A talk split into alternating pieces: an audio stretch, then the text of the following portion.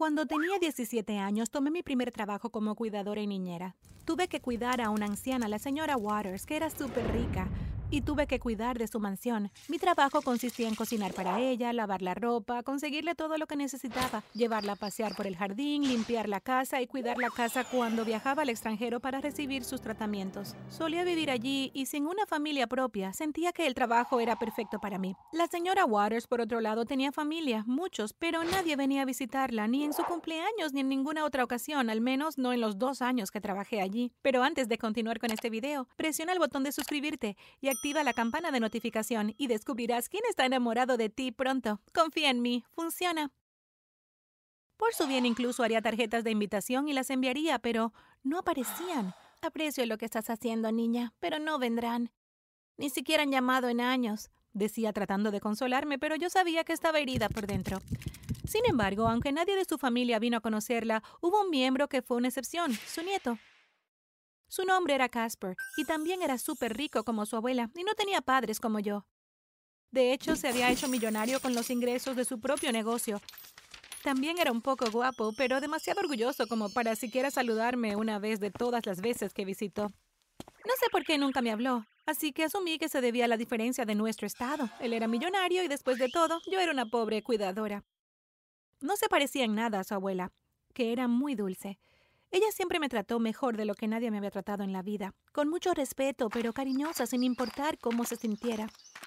Sabía que ella se sentía sola muchas veces y me sentía muy mal por eso, así que decidí hacer todo lo posible por ser la mejor compañía y hacerla feliz cuando la cuidaba. Y no fue tan difícil, honestamente.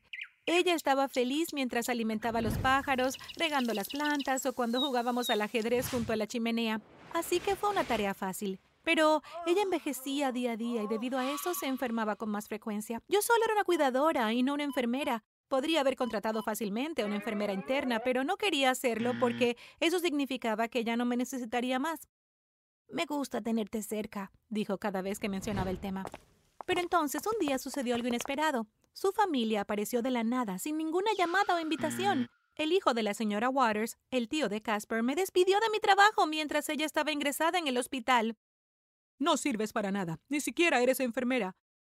Vamos a vivir aquí con ella para que puedas seguir tu propio camino, dijo, y me hizo irme tan rápido que ni siquiera tuve la oportunidad de despedirme de la señora Waters. Su hijo y su esposa eran muy malos. Fue triste, pero yo era solo una trabajadora y no había nada que pudiera hacer al respecto, ya que eran su familia, así que hice mis maletas y me fui. Después de eso mi vida se volvió realmente diferente. Conseguí un apartamento con el generoso salario que había ahorrado desde que trabajé para la señora Waters. Acepté un trabajo diurno y me uní a la universidad por la noche. No importaba lo ocupada que estuviera, extrañaba a la señora Waters la mayor parte del tiempo. Después de todo, ella era para mí una figura materna que nunca tuve desde que crecí en un orfanato. Incluso llamé a la casa un par de veces para ver cómo estaba, pero su malvado hijo y la nuera nunca me dejaron hablar con ella, ni me dieron información de su salud.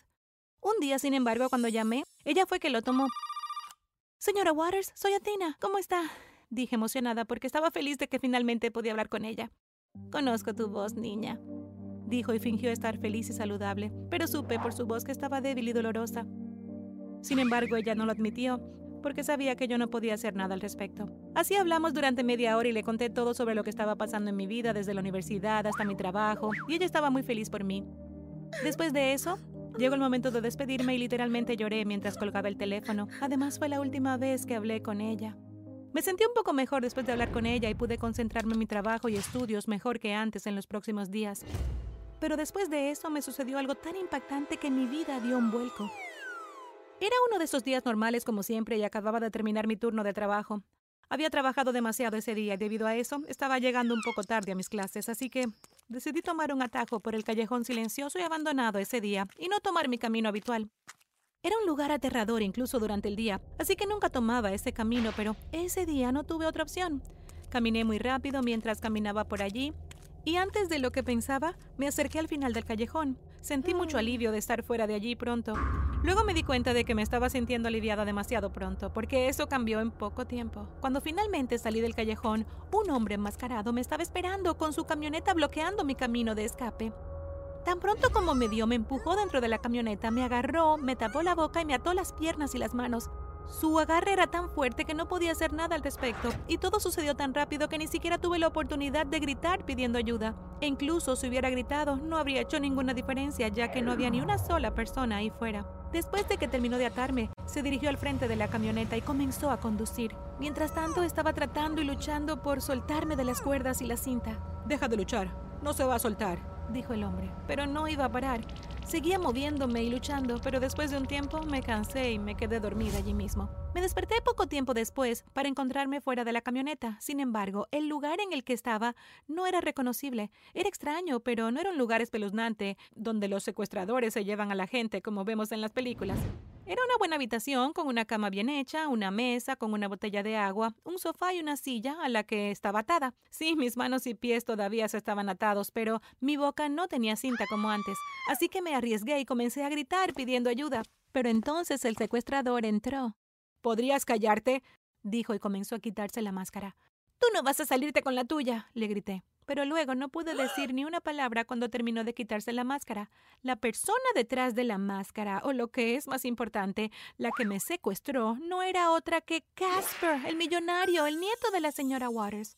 Instantáneamente comencé a preguntarme por qué me había secuestrado. Él es millonario y yo soy una pobre chica. Conseguir un rescate no puede ser la razón, pensé. Entonces mis pensamientos fueron a un drama coreano que había visto la noche anterior donde habían sucedido las cosas que me estaban pasando en ese momento. Las cosas románticas y cursis como que la chica secuestrada por el millonario y ellos se enamoran. Después de eso mis pensamientos cambiaron a lo guapo que era Casper y lo bien que se veía su cabello y que ya no tenía miedo de ser secuestrada. Cuando volví a la realidad de mis pensamientos, me di cuenta de que Casper me había estado hablando todo ese tiempo, pero no había escuchado ni una sola palabra. Eh, lo siento, ¿qué, ¿qué, estabas diciendo? Dije, porque dejó de hablar justo cuando comencé a escuchar. Dije que dejes de gritar y confíes en mí, respondió, y eso fue todo lo que dijo ese día y durante los días siguientes que estuve allí. Solo venía a la habitación unas cuantas veces al día para darme comida, agua y libros para leer, y los libros que me dio eran relacionados a las clases que estaba tomando en la universidad. Estaba tan contenta de que estuviera interesado en las cosas de mi vida y estaba enamorada de él cada día más. Y siempre me preguntaba qué debía pensar de mí, pero nunca habló, especialmente cuando le pregunté por qué me había secuestrado y atado. Un día vino a la habitación con algo de comida y sorprendentemente me desató. Voy a salir. Estás a salvo aquí dentro, así que quédate hasta que regrese, dijo en tono serio y se fue. Después de eso comencé a pensar demasiado en las cosas que había dicho antes de irse. ¿Qué quiso decir con estás a salvo aquí dentro? Pensé, y también sobre los peores escenarios posibles, pero me quedé como él me había pedido. Sin embargo, pasaron horas y horas y no había señales de que regresara, así que comencé a preocuparme. Tenía miedo por él, ya que no regresaba por mucho tiempo, así que decidí salir a buscarlo. Salí de la habitación y de la casa en la que estaba para encontrarme en una ciudad que no reconocí, pero vi un restaurante cercano, así que entré allí para ver si alguien me prestaba su teléfono para usar. Pero cuando entré me olvidé por completo del teléfono cuando algo más me llamó la atención. Un televisor grande justo enfrente del mostrador. Sin embargo, no fue el tamaño del televisor lo que llamó mi atención. Había una foto mía en las noticias y la historia estaba sucediendo. Así que le pedí a la mujer que subiera el volumen y lo que descubrí fue extremadamente desgarradora e impactante. La parte desgarradora, lo que descubrí fue que la señora Waters había fallecido hace unas semanas, justo en el momento en el que fui secuestrada por el millonario. Y luego vino la parte impactante. Descubrí que la señora Waters me había dejado la mitad de su fortuna multimillonaria en su testamento, una cuarta parte a Casper y el resto a la caridad. No es solo eso, dijo alguien desde atrás. Me di la vuelta para ver que era Casper. Después de enterarme de que la abuela te había dejado su fortuna, escuché a mi tío y a mi tía conspirar para secuestrarte, tomar el dinero y hacerte desaparecer de la faz de la tierra, explicó. También me dijo que informó a la policía antes de que sucediera algo y me secuestró para mantenerme a salvo, y luego reunió pruebas en su contra. Y entonces la noticia fue sobre el arresto de la familia que estaba conspirando en contra mía.